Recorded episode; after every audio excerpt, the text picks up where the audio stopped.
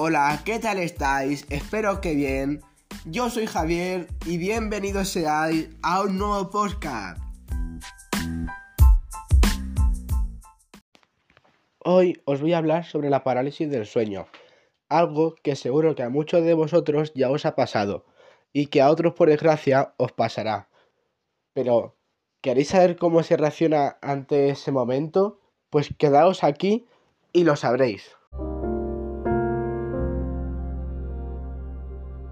La parálisis del sueño es una incapacidad transitoria para realizar cualquier tipo de movimiento voluntario que tiene lugar durante el periodo de transición entre el estado de sueño y el de vigilia. Puede ocurrir en el momento de comenzar a dormir o en el de despertarse, y suele estar acompañado de una sensación de gran angustia. Su duración suele ser corta, generalmente entre 1 y 3 minutos, tras los cuales la parálisis cede espontáneamente.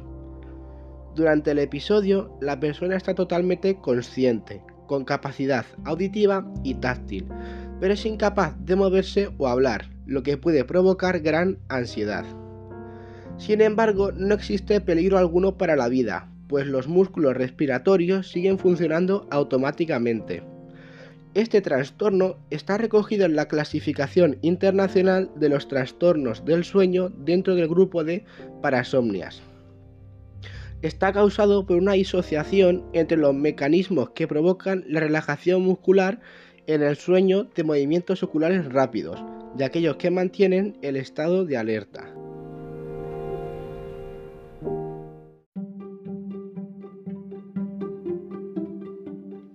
Se considera que ocurre por lo menos una vez en la vida a un porcentaje muy alto de la población, entre el 50 y el 60% según los diferentes estudios que se han realizado.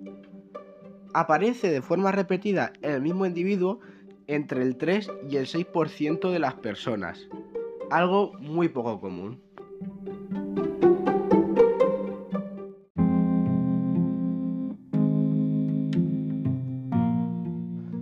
Ahora seguiremos con las causas.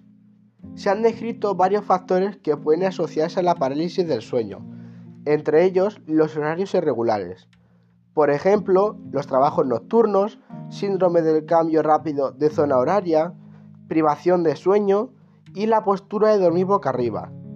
La teoría más aceptada para explicar el fenómeno ya comentada anteriormente es que se produce una disociación entre los mecanismos que provocan la relajación muscular en el sueño de movimientos oculares rápidos y aquellos que mantienen el estado de alerta, por lo que el individuo se despierta pero permanece en el estado de relajación total característico del sueño MOR.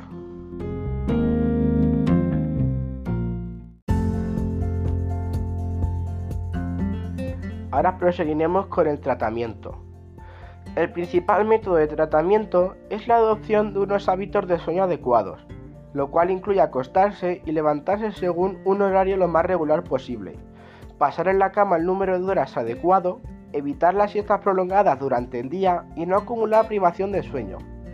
Es muy importante informar a la persona afectada de la benignidad del fenómeno.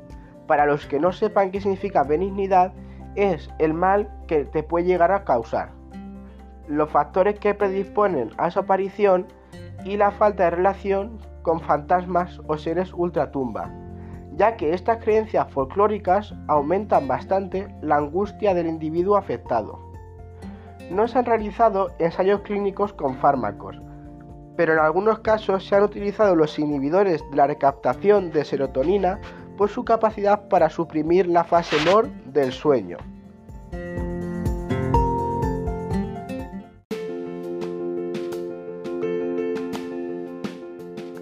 Para poder moverse en este periodo se recomienda relajarse y no perder la calma, ya que se trata de un proceso temporal y normalmente corto, en el que en realidad no corremos ningún tipo de peligro, dado que la respiración se sigue produciendo automáticamente.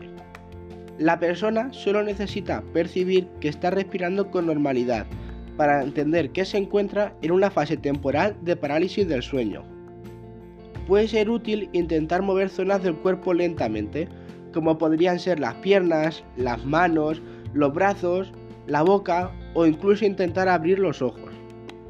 Tras vencer el episodio de parálisis, es conveniente levantarse de la cama y procurar estar despierto unos minutos antes de volver a acostarse para evitar que aparezca de nuevo el episodio.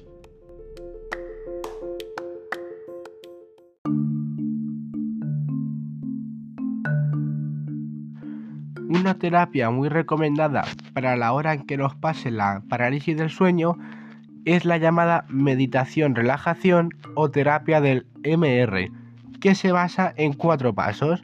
El primero es revaluación del significado del ataque.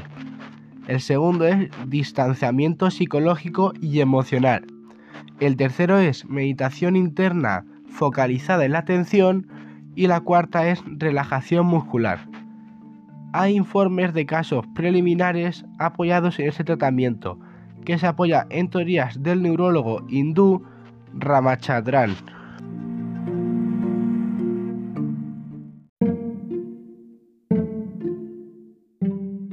Según un estudio publicado por Fernández Arcos y La Rosa, Fernández Arcos empieza diciendo que la parálisis del sueño puede prevenirse durmiendo un número de horas suficiente es decir, de 7 a 9 horas, en horarios regulares.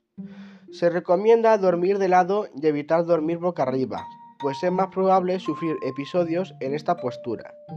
Cuando es frecuente o se acompaña de otros problemas de sueño, es recomendable consultar a un especialista. A estas palabras de Fernández añade la rosa. Evitar o moderar el consumo de alcohol, bebidas excitantes y tóxicos.